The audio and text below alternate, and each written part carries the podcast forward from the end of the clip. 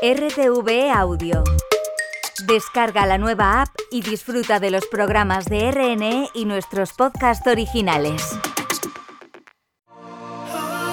Futuro abierto. Futuro abierto. Futuro, Futuro abierto. Reflexión. Reflexión. Debate. Debate. Participación. En Radio Nacional de España, Futuro Abierto. Hola, ¿qué tal? ¿Cómo están? Nosotros encantados comenzando una nueva edición de Futuro Abierto en la radio pública. En esta ocasión, saludos muy cordiales de María José Pérez Morales, ella está en los controles de sonido. Ángeles Vandrés y Esther García Tierno están en la redacción y en el micro del programa. Carlos Rufo es nuestro productor. En el nombre de todos ellos y en el mío propio Tato Puerto, les damos la bienvenida más cordial en el comienzo de esta nueva edición de Futuro Abierto.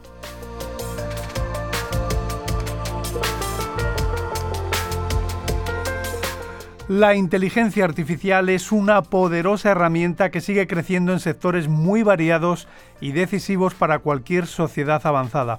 En casi todo lo que hacemos habitualmente, la inteligencia artificial puede ayudarnos de manera efectiva y estamos viendo cómo la educación, la economía y la medicina, por citar solo algunos sectores, se pueden beneficiar de esta herramienta. Ahora bien, como toda tecnología, si se emplea mal puede provocar muchos daños e incluso, según algunos expertos, puede poner en riesgo la propia existencia de la humanidad.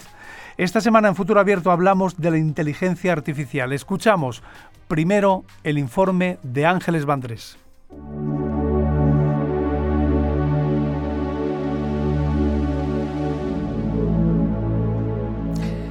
Con los titulares todavía calientes en los medios de comunicación, la indignación sobre la utilización de la inteligencia artificial para crear porno con menores sigue fresca en todos los ciudadanos. La Policía Nacional investiga a varios jóvenes en Almendralejo, Badajoz, en Extremadura, por crear desnudos con una aplicación de inteligencia artificial usando las caras de una veintena de chicas de entre 11 y 17 años de su municipio y alrededores. El caso, que está ya en manos de la Fiscalía de Menores, es el primero de una denuncia masiva en España de porno no consentido por inteligencia artificial, aunque esta práctica, desgraciadamente, es cada día más habitual en España y en el resto del mundo. De hecho, varios artistas e influencers de nuestro país han denunciado en los últimos meses haber sido víctimas de este tipo de prácticas que, según la justicia, podrían atentar contra su intimidad y su honor. Es la inteligencia artificial la acusada, cuando quien la maneja es la mano humana, en cuya educación y formación hacen hincapié todos los expertos. Estamos ante el lado más oscuro de la inteligencia artificial, un reverso tenebroso que todavía no está legislado y que deja al borde del abismo a las personas que son víctimas de su uso abusivo e incontrolado. Manipular imágenes o audios a través de las nuevas tecnologías deja en mal lugar a una herramienta que puede llegar a ser muy útil en nuestras vidas. Algunos estudios han demostrado ya que el uso del chat GPT en las redes o aplicaciones de mensajería disgustan a los amigos que reciben la comunicación. La mayoría descubre enseguida que no son sus conocidos o amigos quienes han redactado el texto. Descubrimos que la gente no cree que un amigo deba usar un tercero, ya sea inteligencia artificial o otro humano, para ayudarle a mantener relaciones personales, explica la doctora Liu en un comunicado difundido por el Ohio State News. El esfuerzo es fundamental en las relaciones, dicen los expertos, y la gente quiere saber hasta dónde estás dispuesto a llegar. Por eso la confianza y la garantía cobra especial importancia ante la irrupción de la inteligencia artificial. Las empresas españolas necesitan cubrir ya 30.000 puestos de especialista en ciberseguridad, un área vital para las compañías que en 2024 ofrecerán hasta 80.000 vacantes para estos profesionales, según un estudio del Instituto Nacional de Ciberseguridad. El dato gana todavía más peso al compararlo con la plantilla actual de expertos en integridad de sistemas, que ronda los 125.000 trabajadores. Muchos jóvenes que todavía no saben cómo orientar su futuro profesional podrían optar por este sector laboral, para lo cual es necesario que salgan más candidaturas de formación. Importa el sueldo y el teletrabajo y la ciberseguridad ofrece remoto y sueldos de hasta 90.000 euros al mes. Cuando surja la oportunidad, la propia inteligencia artificial ayudará al solicitante de empleo a sortear los algoritmos que funcionan en la criba de candidatos. Así que no todo es malo en la inteligencia artificial. Frente al lado oscuro de la fuerza está el lado luminoso. Es cierto que la inteligencia artificial sustituirá a muchos trabajadores ocupados hoy en tareas más reemplazables que otras, pero impulsará la creación de otros puestos necesarios para el manejo y control de esas nuevas tecnologías. Hay quienes piensan que la irrupción de la inteligencia artificial puede hacer la vida más sencilla a los trabajadores con ocupaciones más penosas y que favorecerá las actividades más intelectuales, aunque siempre supervisadas por una mente humana. Fijémonos, por ejemplo, en Messi, El Fari o Belén Esteban hablando un perfecto inglés. La inteligencia artificial es capaz de clonar las voces y traducir las palabras a un idioma o a otro. ¿Se llevará este nuevo sistema por delante a los traductores? Quizá algunos, pero la mayoría tendrá que seguir manejando los algoritmos que verbalicen el lenguaje.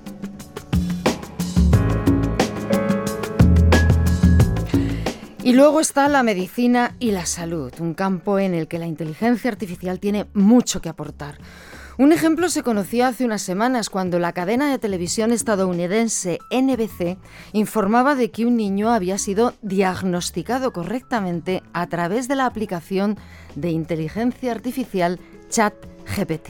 El pequeño Alex llevaba tres años con una dolencia que 17 médicos no habían atinado a nombrar. La madre, ya desesperada, introdujo los síntomas en la aplicación y ésta le dio la respuesta.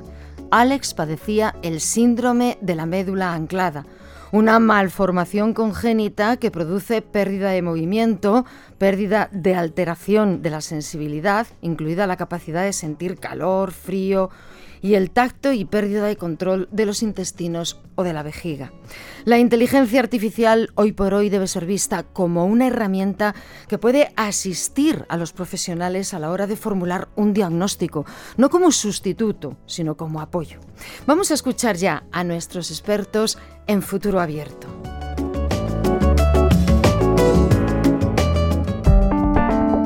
Las opiniones, los datos, los expertos. Futuro abierto en Radio Nacional. Hoy en Futuro Abierto hablamos de la inteligencia artificial y lo hacemos con auténticos especialistas. En, en Coruña nos está escuchando Amparo Alonso Betanzos. Bienvenida, Amparo, ¿cómo estás? Hola, buenos días. Muy bien, gracias. Gracias por acudir a esta cita de Futuro Abierto. Catedrática de Ciencias de la Computación e Inteligencia Artificial en la Facultad de Informática de la Universidad de A Coruña. Eh, bueno, Amparo, todos los ciudadanos yo creo que conocíamos ya desde hace muchos años los estudios de informática, pero lo de añadirle lo de la inteligencia artificial, ¿desde cuándo se está haciendo?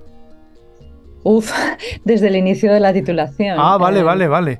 Vale, ¿y cómo ves, cómo ves todo esto que está pasando? Movimientos estratégicos, económicos, inversiones de miles de millones de dólares en algunas empresas en Estados Unidos y no solo en Estados Unidos. ¿Cómo ves todo esto que está ocurriendo en los últimos meses? Bueno, lo que ha pasado con la inteligencia artificial es que es una disciplina que bueno, pues se ha hecho estable y madura. Eh, como digo, está desde el inicio de los estudios de ingeniería informática, al menos en, la facultad en Coruña, porque es una disciplina del año 56.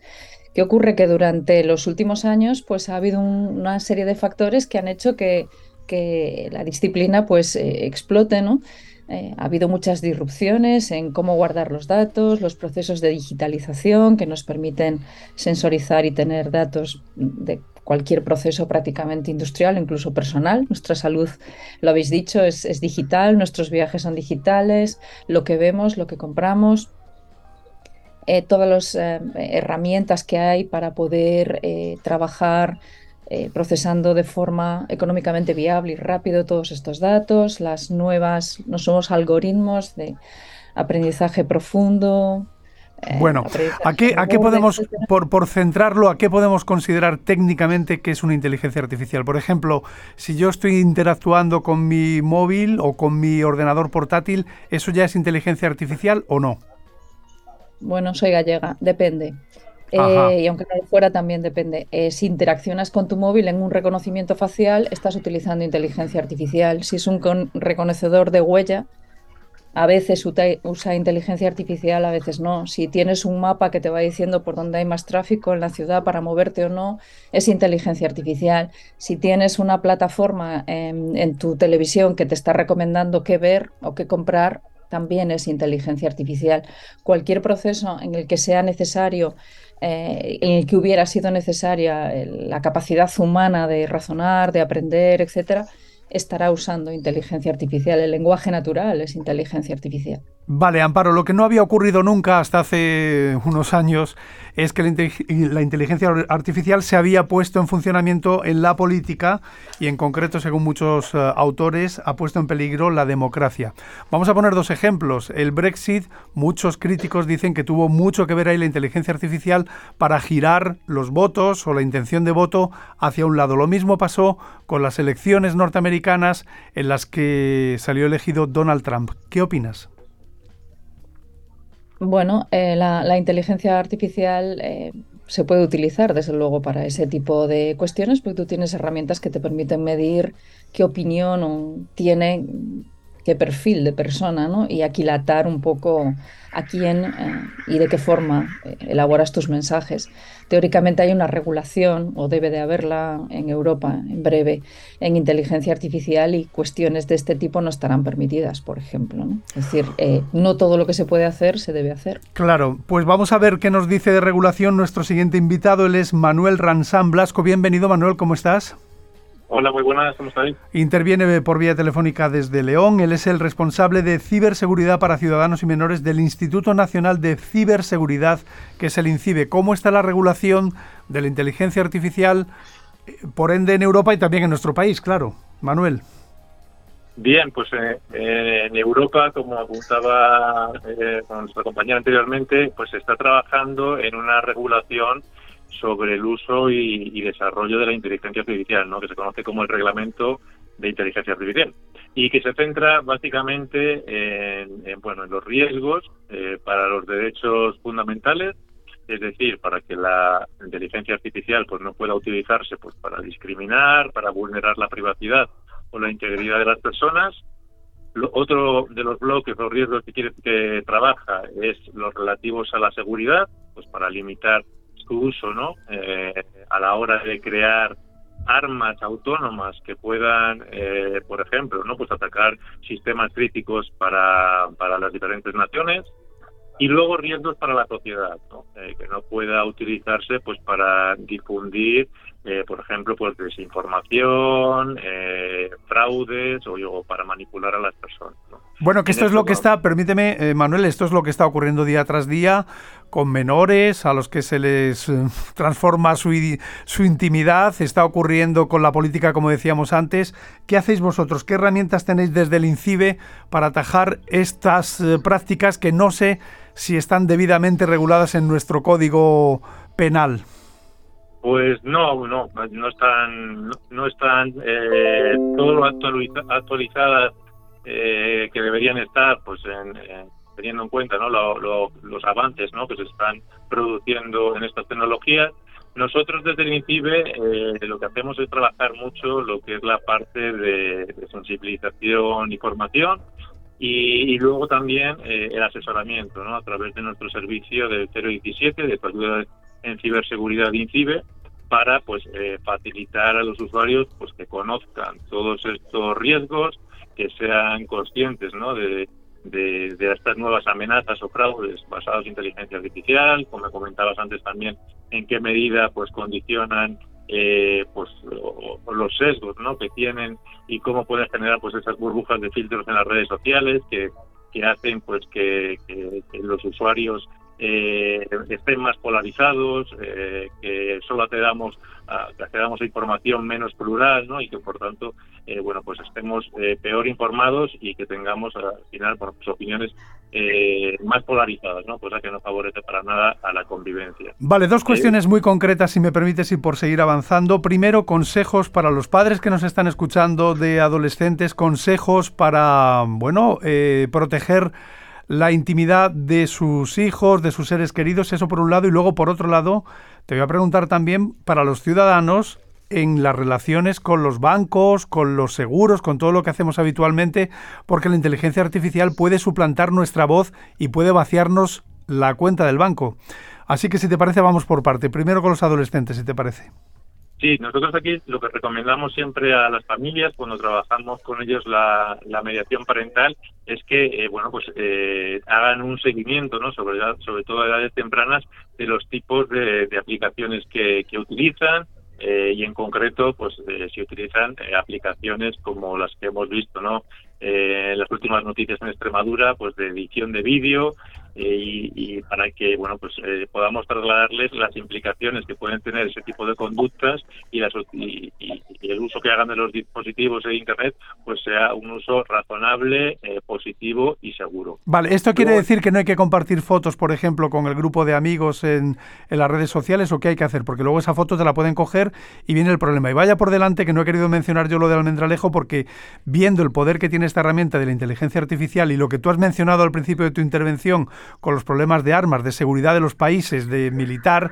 Bueno, esto me parece una anécdota en la que quizá los medios, en mi humilde opinión, se están centrando demasiado, ¿no?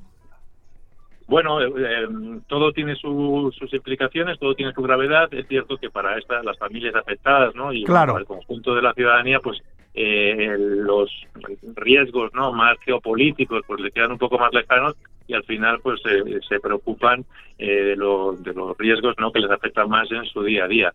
En este caso, eh, como recomendación general, ¿no? y, en, concreto para eh, el uso, o sea, cualquier, eh, para cualquier aspecto de ciberseguridad, un principio básico es limitar la información sensible ¿no? que facilitamos, ya sea la que introducimos en estos sistemas cuando los utilizamos, de ChatGPT o el bar de Google, cualquiera de estos, o también cuando nos exponemos en redes sociales. ¿no? Y esto es algo pues también que se puede trabajar con los menores, nosotros tenemos materiales, eh, organizamos talleres, eh, seminarios y también es una recomendación que, les trasladamos a los padres, ¿no?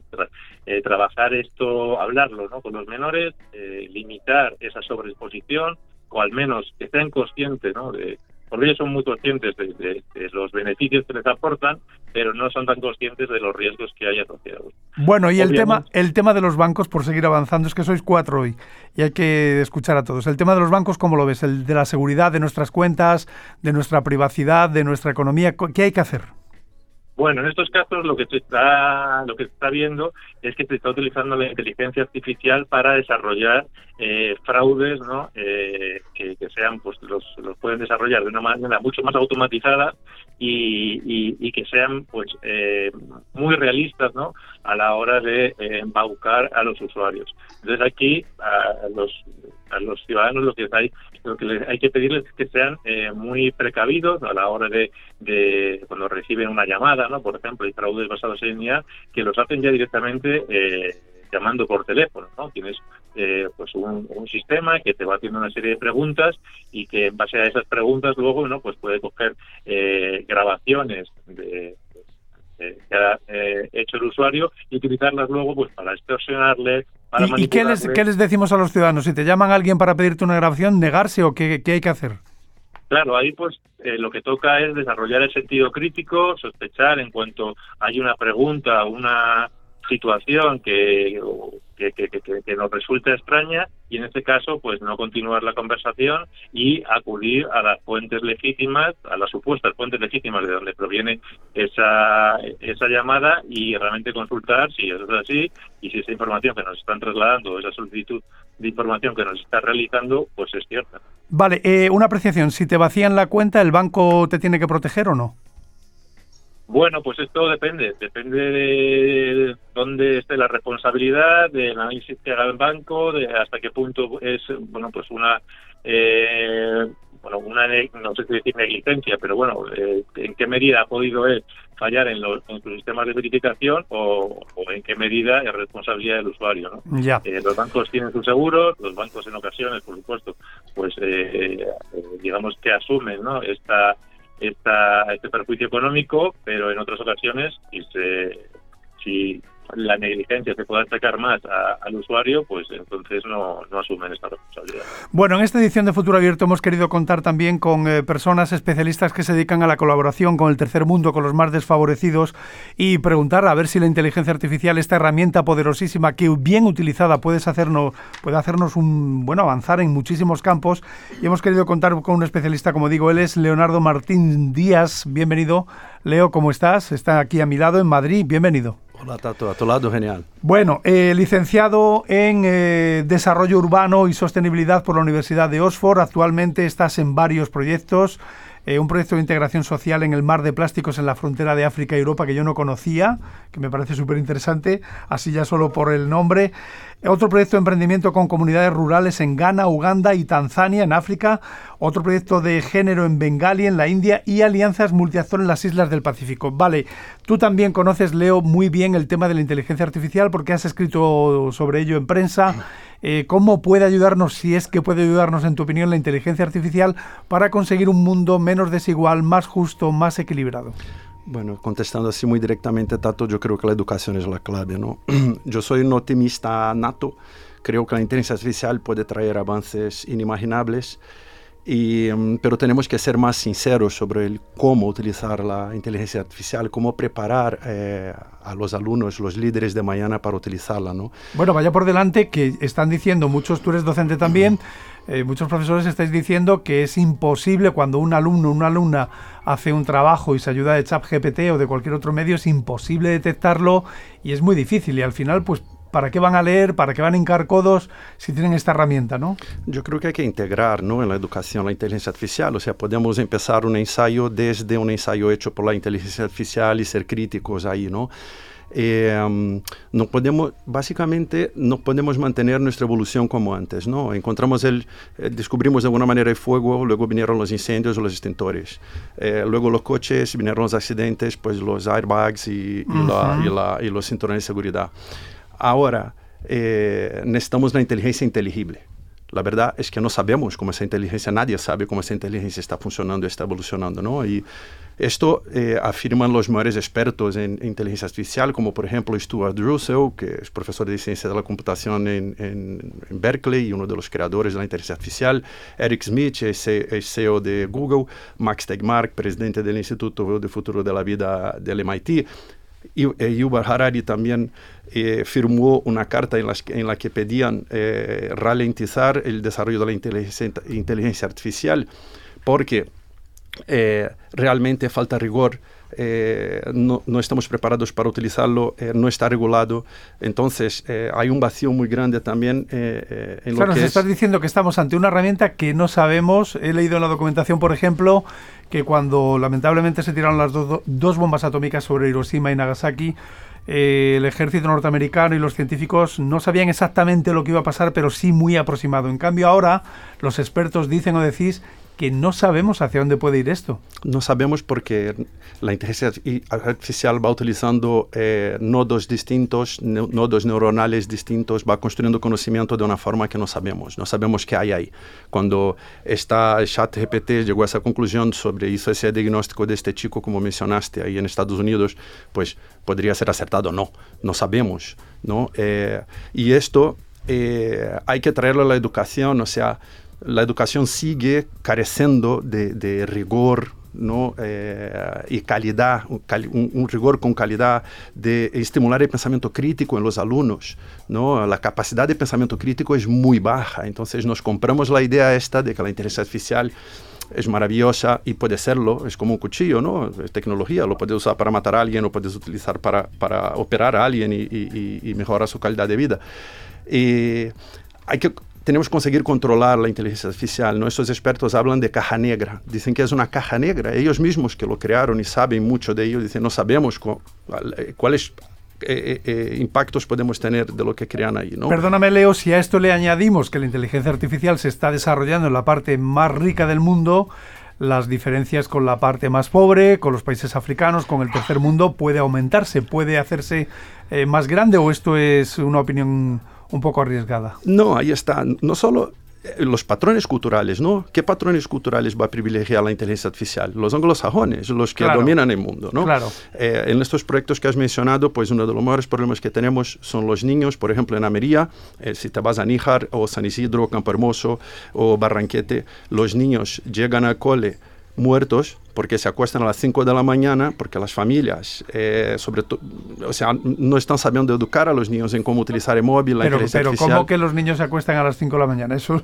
eso por, qué? Porque están enganchados al móvil toda ah, la noche. vale, vale, vale. Están toda la noche ahí viendo el, móvil. Con el móvil. Entonces por la mañana se meten dos energéticos para el cuerpo, se fuman unos pitillos y se van al cole eh, llegan a cual no tienen capacidad de concentración. Y esto radica en la tecnología de alguna manera, ¿no? Eh, ¿Estoy diciendo que la tecnología es mala con esto? No, estoy diciendo que no estamos preparados para utilizarla. Y si dejamos que se desarrolle la tecnología bajo unos incentivos, ¿no? Como puede ser, por ejemplo, la generación de beneficios, pues estamos poniendo la humanidad en riesgo. Bueno, eh, que es mala o no, ese debate también se podría abrir. Eh, todos los grandes líderes y especialistas de Silicon Valley a sus hijos no les dejan los móviles, la mayoría de ellos, ni las tablets, ni trabajar con redes sociales hasta bien cumplidos 16, 17, 18 años, porque saben que eso genera eh, adicciones que tú has mencionado con esos chavales y chavalas en Almería, e incluso hay una investigación hasta donde yo sé en el estado de California, de la Fiscalía del estado de California, para investigar a estas empresas porque si saben que es nocivo para los adolescentes y lo están haciendo, lo están implementando, van a tomar medidas jurídicas en California. Ahí está. Eh, la inteligencia artificial también puede concentrar el poder en, en manos de unos muy pocos que tienen capacidad para controlar esto. ¿no? Y un buen ejemplo es el que tú has dado. Yo cuando estuve eh, colaborando en Berkeley, estuve ahí eh, impartiendo clases, estuve también trabajando en Silicon Valley y, y, me llamó muchísimo la atención cuando vi a emprendedores de éxito que llevan a sus hijos a colegios pantalla screen free, o sea, sin pantalla. Sin pantallas. Con tiza y pizarra como antiguamente, porque saben el riesgo que es para sus hijos, ¿no? A la vez, cuando vas a, los estratos socioeconómicos menos privilegiados, no tienen esa conciencia y sus hijos están ahí enganchados, ¿no? Y muchas veces enganchados a aplicaciones que eh, jóvenes en cursos de emprendimiento aprenden a lanzar para eh, generar beneficio, pero que incluso con un discurso social, pero no están teniendo en cuenta ese tipo de aspectos. ¿En tu opinión esto es una herramienta de control social? En mi opinión puede serlo. Puede serlo. Vale, pues vamos con más invitados porque nos espera desde Barcelona nuestro cuarto invitado. Él es Pere Pérez Ninou. Es eh, CEO y fundador de Metacampus, experto analista en inteligencia artificial y nuevos modelos de negocio. ¿Qué tal, Pere? ¿Cómo estás? Hola, muy bien, encantado de estar aquí con todos vosotros. Bueno, todo lo que llevamos eh, ya hablado, todo lo que llevamos escuchado, ¿qué te sugiere todo esto? Yo te tengo que preguntar por el mundo de la empresa y el mundo del trabajo. ¿Van a desaparecer millones de trabajos? ¿Cómo ves la historia? Bueno, pues sí que nos enfrentamos a, digamos, a una época, a una era de, la economía exponencial, donde, ah, digamos, ah, por primera vez, uh, que el desarrollo de la tecnología puede generar un incremento de la productividad a unos eh, niveles, eh, digamos, eh, mucho más avanzados o mucho más rápidos de lo que somos capaces de generar nuevas posiciones de trabajo sobre los que puedan llegar a desaparecer. Entonces, aquí sí que es una, se nos plantea, digamos, una duda, pero sobre todo una necesidad inmediata de empezar a preparar y formar a los trabajadores o digamos, todos los profesionales en todos los ámbitos y cambiar este modelo formativo más hacia lo que sería la formación y la innovación uh, con como algo, digamos, casi como un estilo de, vida uh, por, por, el alto grado, digamos, de actualizaciones y de nuevos desarrollos que se están, uh, vale, ¿en qué sectores eh, prevés que se van a destruir puestos de trabajo? Y ya lo ha dicho Ángeles Bandres al principio del programa, se van a crear decenas de miles de nuevos trabajos. ¿Pero en qué sectores piensas que se pueden perder muchos trabajos? Ah, sobre todo el, sector de, servicios y lo que sería, digamos, el trabajo de, oficina, uh, digamos, todos los procesos de, datos están digitalizados, desde la parte de, digamos, de, desarrollo de nuevo negocio, de la parte de contabilidad, la parte de generación de, contenido Entonces, uh, todas estas partes son las pequeñas automatizaciones en todos los aspectos de, de lo que sería una, una empresa de, de servicios, uh, digamos, uh, con, de todos los, en todos los ámbitos. Bueno, pero hemos vivido recientemente una huelga de creadores en Hollywood, no sé si has seguido las noticias, Sí. eh, y uno de los puntos por los que estaban luchando tanto los guionistas como los actores es para regular la inteligencia artificial, porque la inteligencia artificial, para que lo entiendan los oyentes, se está leyendo miles, decenas de miles de libros, de guiones, y luego puede eh, hacer el guion de una película suplantando a un guionista, y puede hacer lo mismo con las voces, y puede hacer muchas cosas. ¿Qué opinas de todo esto? Bueno, aquí un poquito el, el, enfoque es que el problema, como decías antes, no, no es la tecnología, no es mala, es el uso que se le esa tecnología. Entonces, uh, para tanto los actores como los directores, guionistas, creadores de contenido, el hecho de que uh, se pueda licenciar uh, su voz, se pueda clonar su voz y la puedan licenciar, lo mismo con su imagen.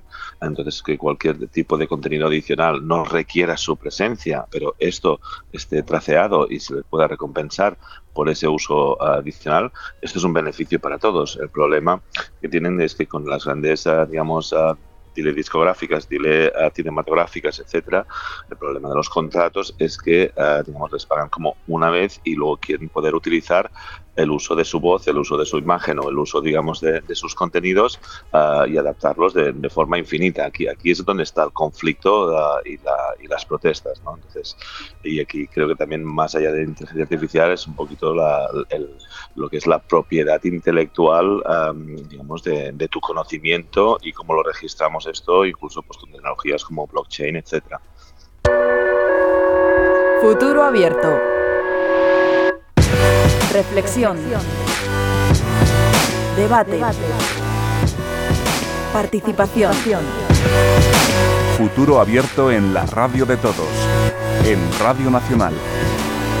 En Futuro Abierto estamos hablando de inteligencia artificial con auténticos expertos, con Amparo Alonso Betanzos, que es catedrática de Ciencias de la Computación e Inteligencia Artificial en la Facultad de Informática en la Universidad de A Coruña, con Leonardo Martins Díaz, docente e investigador sobre estrategias de sostenibilidad, con Pere Pérez Minou, que es CEO y fundador de Metacampus, experto analista en inteligencia artificial y nuevos modelos de negocio, y también con Manuel Ransán Blasco, que es responsable de ciberseguridad para ciudadanos y menores del Instituto Nacional de Ciberseguridad, el INCIBE.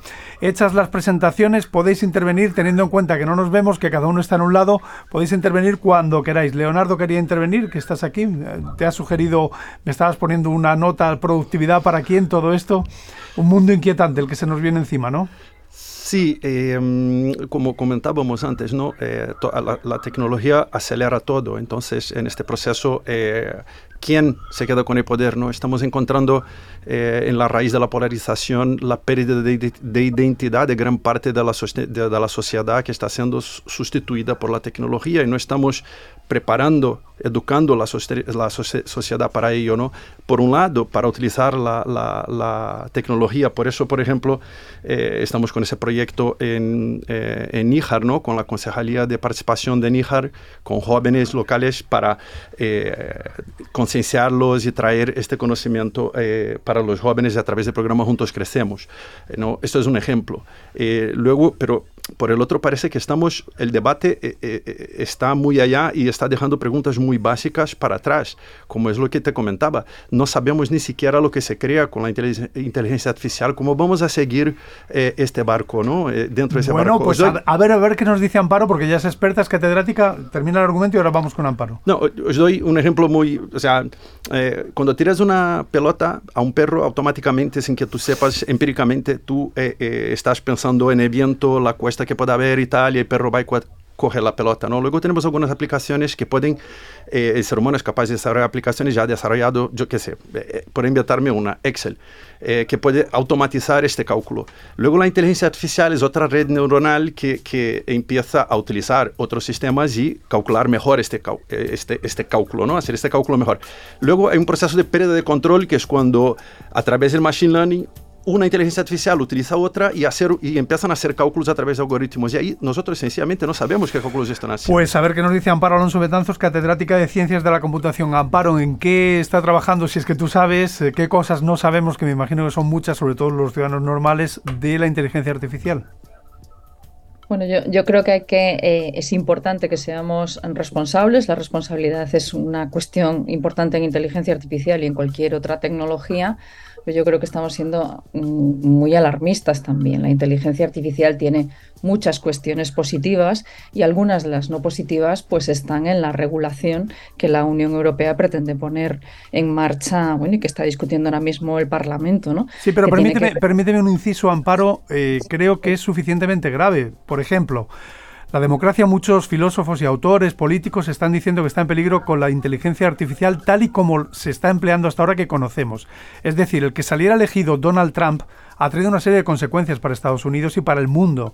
El que el Reino Unido se fuera de la Unión Europea, que ahora por cierto está el Partido Laborista, mm, parece que es favorito a salir elegido, se verá en el año 2024, eso ha tenido unas consecuencias económicas y sociales muy duras para millones de británicos. Han sufrido desabastecimiento, como seguramente saben los oyentes y sabemos todos, pues porque se han puesto un mar por en medio, nunca mejor dicho, y se han salido. Es decir, y eso, dicen muchos, daban por hecho hecho que en la votación del Brexit iba a salir que no a salirse, pero la gente era domingo, se quedó en casa, se aplicó inteligencia artificial para lanzar un mensaje diciendo que nosotros solos, los británicos, podemos, y al final ha sido globalmente, según dicen todos los economistas y sociólogos, un desastre para el Reino Unido. ¿Qué opinas? Y permitirme un inciso, perdón, eh, eh, no es solo esto, o sea, Stuart Hussel, que es profesor de ciencia de la computación en, Berkeley, Eric Smith, ex CEO de Google, Max Tegmark, presidente del Instituto de Futuro de la Vida en el MIT, eh, Yuba Harari, están eh, afirmando que no sabemos lo que hay, cada vez hay más gente preocupada eh, con la, eh, los impactos negativos de la inteligencia artificial y esa gente es gente que la ha desarrollado desde el principio. Vale, vamos a ver qué nos dice Amparo. Adelante, Amparo. Bueno, yo, yo estaba en, creo que, que, sí, que es importante, vuelvo a hablar de la responsabilidad y la regulación. Creo que estamos olvidando también los aspectos positivos en sanidad, en educación, en la lucha contra el cambio climático. Es decir, toda la tecnología es dual. Habéis hablado antes de un cuchillo. Sí, Leonardo lo ha dicho, efectivamente. Ah, pues, eh, eh, pues eh, tú en tu casa normalmente lo usas para bien y no para mal. Está castigado por la ley matar a alguien ¿no? con esa herramienta. Claro, pero aquí no tenemos regulación de momento. Bueno, pero la vamos a tener en breve. Ya, quizás sea muy tarde. Sí, sí, adelante, deja que termine que Amparo porque no nos vemos. Adelante, Amparo. Eh, lo que digo es que algunas de esas cuestiones tienen que ver con la privacidad de los datos, con la gobernancia, con la transparencia de los algoritmos de inteligencia artificial, que es que parece que son todos totalmente opacos y no es así. Es decir, la ley, eh, aparte de que hay gente trabajando en algoritmos cada vez más transparentes y más explicativos, no es tan opaca como, como tú quieres hacer. Otra cuestión es que haya compañías que con una falta de responsabilidad hayan hecho herramientas de las que son conscientes que van dirigidas a sectores eh, pues, eh, que tienen algún tipo de debilidad, ¿no? Y eso no va a estar permitido por la ley. ¿Que la ley eh, va un poco por detrás? Siempre la ley va por detrás de los avances tecnológicos, también en las cosas buenas. Es decir, también podemos, eh, pues, por ejemplo, eh, operarnos con un robot Da Vinci que es también inteligencia artificial y con eso estás mucho menos tiempo eh, en el hospital y, tienes operaciones menos invasivas, digamos. Vale, Amparo, mira, hay algo que es de ciencia ficción, todos lo conocemos eh, claro, una cosa es la regulación, luego cada país o cada bloque de países irá por su lado, Estados Unidos hará una, Japón hará otra, la Unión Europea no hará nada, como casi nunca, o, lo hará regular. Eh, ocurre una cuestión. Bueno, la Unión Europea, perdona, es pionera en eso y, están discutiéndolo estos días en el Parlamento. Y yo quiero decir que eh, la manipulación de las personas no es exclusiva de la inteligencia artificial. Es decir, al final los que tomaron la decisión de votar no fue un sistema automático, fue una persona. Varias, muchas personas. Sí, muchas personas, pero influidas por los medios y por la inteligencia artificial, diciéndoles que Europa era malísima para ellos, por ejemplo, en el caso del Reino Unido, o que Trump era buenísimo para los intereses de Estados Unidos, y luego pues cada uno que tenga su opinión, ¿no? Pero jamás ha habido un enfrentamiento social tan grande y tan dividido como está Estados Unidos ahora mismo desde que llegó a la presidencia Donald Trump. Incluso saltándose, intentándose saltar las instituciones, pero entiendo que eso sería otro debate. Con lo de Europa, permíteme que sea crítico, es nuestro deber también informar a los oyentes, eh, Europa va por su lado, pero a veces pierde la realidad. Por ejemplo, en el tema de la contaminación, quiere sacar la Euro 7, ahora le han dicho que no, porque no es viable, y no tiene en cuenta que hay 1.400 millones de indios que están contaminando a lo loco, 1.400 eh, millones de chinos que hacen lo mismo, lo que pueden, 200, 150 millones de rusos, o sea que Europa va un poco a veces como Heidi, eh, si se me permite la expresión, y creo que esto de la inteligencia artificial sí tiene un lado oscuro, y, y te iba por ese argumento de decir, vamos a ver, las películas de ciencia ficción, si la inteligencia artificial, como ha dicho Leo y como sabéis los expertos, aprende de sí misma y cada vez va perfeccionando más y calca la voz y sabe cuáles son los comportamientos humanos y ya hay robots que mueven los ojos que parece un ser humano y esto es solo el principio, la inteligencia artificial puede determinar que nosotros, los seres humanos, como ya están diciendo algunos filósofos, somos el verdadero peligro para el planeta Tierra y pueden ponernos fin. Puede parecer como muy eh, tremendista, pero esto es una posibilidad que creo que no debiéramos de eh, desviar. Por ejemplo, Elon Musk tuvo una polémica con Mark Zuckerberg sobre este tema y Elon Musk decía, creo que el señor Zuckerberg no comprende muy bien los peligros que engendra todo este mundo de la inteligencia artificial. Y perdón por la extensión. Adelante, Amparo. A ver, la inteligencia artificial no tiene conciencia de sí misma y por tanto en este momento al menos no es capaz de aprender con una finalidad que sea crearse a sí misma y destruir a cualquier otro ser. ¿no? No es capaz de razonar en ese sentido. Eh, la inteligencia artificial la estamos haciendo las personas y por tanto tenemos la oportunidad de diseñar la inteligencia artificial. Leo me, Leo, me, dice con la cabeza que no, pero bueno, termina que vamos a escuchar también a Manuel y a, y a Pere. Adelante, sí, la inteligencia la hacemos las personas. Ahí te habías quedado, sí es, un poquito difícil seguir así. El, caso es que eh, yo creo que las personas que trabajamos en inteligencia artificial también tenemos cierta responsabilidad. Y ahora mismo también Estados Unidos está intentando legislar y hay muchas interrupciones de las grandes multinacionales que quieren influir en esa legislación. Eh, yo creo que lo mismo que ocurrió con la energía atómica pasará con la inteligencia artificial. Iremos hacia una eh, legislación mundial porque la tecnología es demasiado importante como para estar solos ahí. Pero yo creo que sí que es importante, por mucho que creas tú que Europa es, es eh, un poco Heidi, es importante haber puesto eh, este asunto sobre la mesa desde hace años y estar en vías de poder trabajar sobre una inteligencia artificial que nos dé servicio a las personas y que sea fiable. Ojalá que sí, pero un pequeño apunte. No hay consenso sobre el uso de la energía nuclear a día de hoy. Eh, sí, pero tampoco ningún país se, atreve a hacer un mal uso contra otro país de la energía nuclear, porque todos tienen la capacidad, o muchos de ellos tienen la capacidad Sin duda. Vamos a ver qué nos dice Manuel Ransán con todo esto, que nos quedan muy pocos minutos. Adelante, Manuel. Mira, yo, solo quería añadir que en temas de legislación, también a nivel europeo, eh, actualmente está aprobada la Ley de Servicios Digitales, que entra en vigor plenamente eh, el 17 de febrero del 2024 y que va a posibilitar que va eh, a obligar a las grandes plataformas de servicios digitales a que le den la opción a los usuarios de poder eh, elegir que no se le apliquen eh, estos eh, algoritmos ¿no? a la hora de hacer las, de la forma en la que le presentan, por ejemplo, los contenidos. estos usuarios van a tener la opción de elegir. Manuel, de verdad, es que siento ser el pepito grillo, eh, pero vamos a ver, es que lo hemos vivido con las fotos de los usuarios y las redes sociales. Hay una opción legal para que las grandes plataformas te devuelvan tus fotos y te devuelvan todo, y eso, y está por ley. Eso no se ha hecho. Siguen teniendo todos tus datos y tú lo conoces mejor que yo. Esta, nueva legislación tiene una, una serie de, de, multas ¿no? eh, sobre la facturación de estas grandes empresas a nivel internacional que son para tenerlas eh, muy en serio. ¿no? Luego, obviamente, habrá que ver cómo los reguladores eh, son capaces de, de hacerlas entrar en, en, vamos, de hacer que funcione ¿no? correctamente. Pero en cualquier caso, a lo que iba, que va a permitir que los usuarios puedan mm, no están condicionados ¿no? por el perfilado que hacen los algoritmos. Y esto eh, es bastante interesante, ¿no? porque puede limitar mucho esto que estás comentando anteriormente, de cómo la burbuja de filtros, de cómo la polarización afecta eh, a los usuarios ¿no? a la hora de, de, pues, de crearse determinadas noticias o de tener una opinión pues eh, son muy polarizada y que no y que condiciona ¿no? la toma de decisiones de las sociedades. Entonces, bueno, es yo creo una regulación que va a tener un impacto importante y que lo veremos ¿no? a lo largo del próximo año y, muy a tener en cuenta. Vamos a ver, ¿qué nos dice Pere Pérez Minou, CEO y fundador de Metacampus?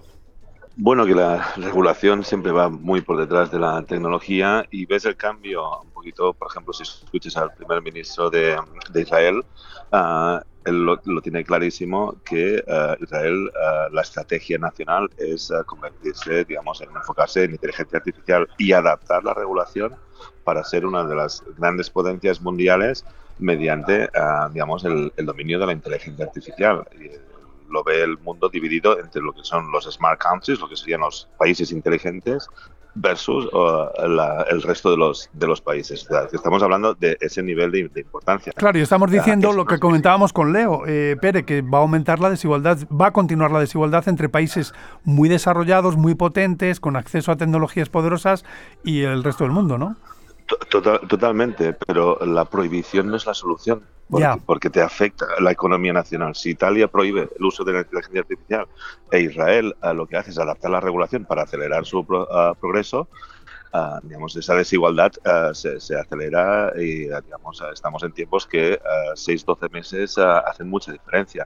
El problema yo creo que también está este balance entre proteger a los usuarios, pero sobre todo en, la parte de educativa uh, es una forma de autoprotegerte y de proteger a los tuyos. Cuanto más conozcas cómo, cómo se utiliza la inteligencia artificial, cómo identificar las falsas identidades, cómo identificar todo el tema de, de los uh, etcétera, es, realmente estarás mucho más preparado para autoprotegerte a ti, educar a tus hijos y luego tener también una, una, competitividad mayor en el mercado laboral. Me quedan tres minutos y medio. Leo, que le veo aquí, quiere intervenir. Si alguien quiere intervenir, que pida la palabra porque luego vamos a conclusiones. Leo, adelante. Un, apunte que no viene, además, eh, no es mío, son los mayores expertos, estos que he mencionado, de todo el mundo, que han creado la inteligencia artificial de alguna forma. ¿no? Que uno de ellos se fue de la empresa, además. Exacto. no dimitió, podemos, dimitió. Exacto, no podemos ir por detrás. La regulación, o sea, en este caso, esto implica la sobrevivencia de, de, ser humano en, el planeta Tierra.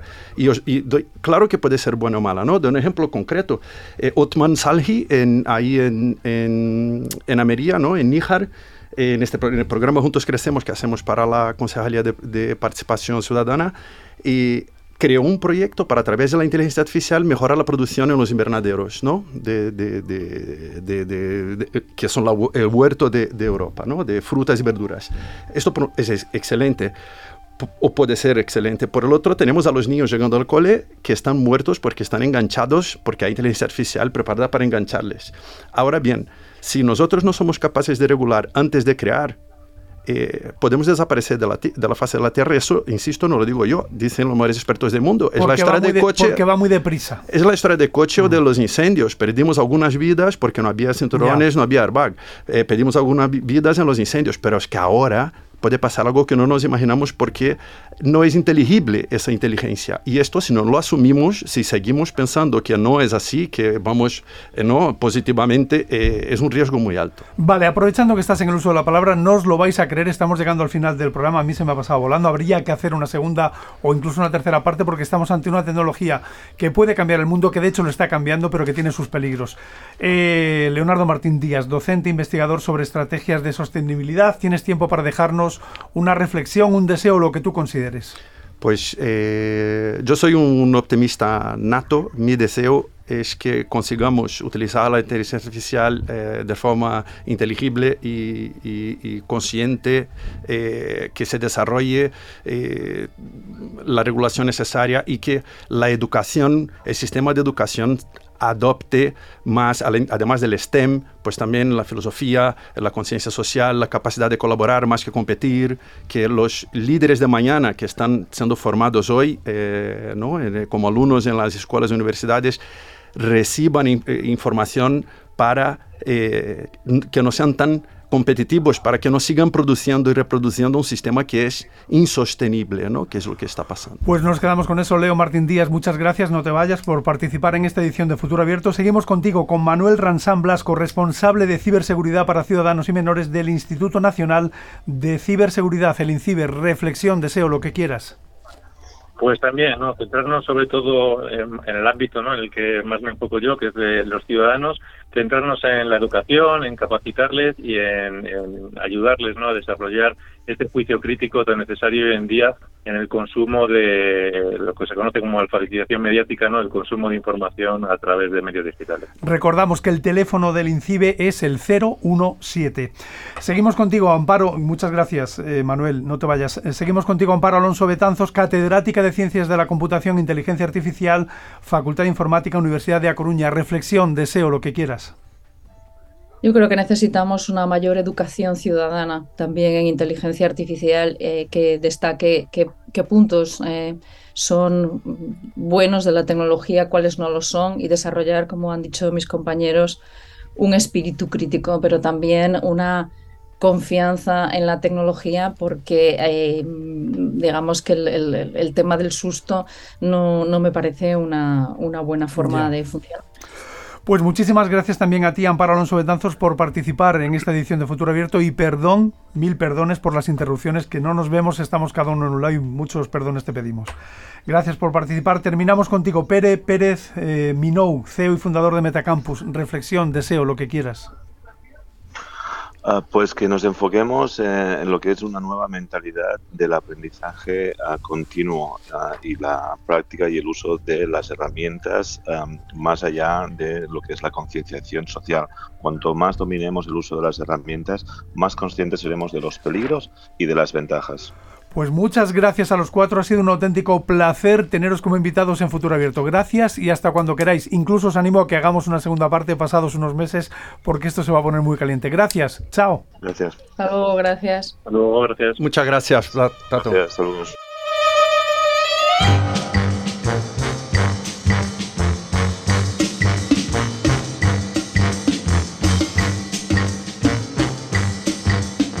Ángeles Banderes, bienvenida de nuevo. ¿Qué recordamos? Pues sí, Tato, recordamos a nuestros oyentes que disponen de un correo electrónico para todo aquello que nos quieran hacer llegar. Sus opiniones, sus críticas, sus sugerencias, ya saben, todo en minúsculas, seguidito, futuro abierto, arroba rtv.es. Y también disponen de un Twitter, arroba futuro a mayúscula RN. Y también les recordamos que pueden volver a escuchar esta edición del programa y muchas otras anteriores a través de la aplicación RTVE Audio.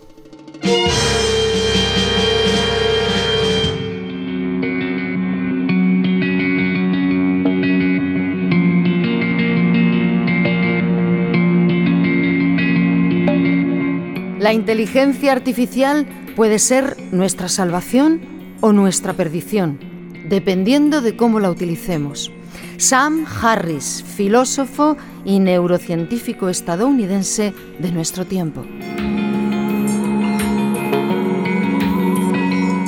Desde Madrid, esto fue todo en una nueva edición de Futuro Abierto. Gracias por su atención y hasta la semana que viene. Adiós.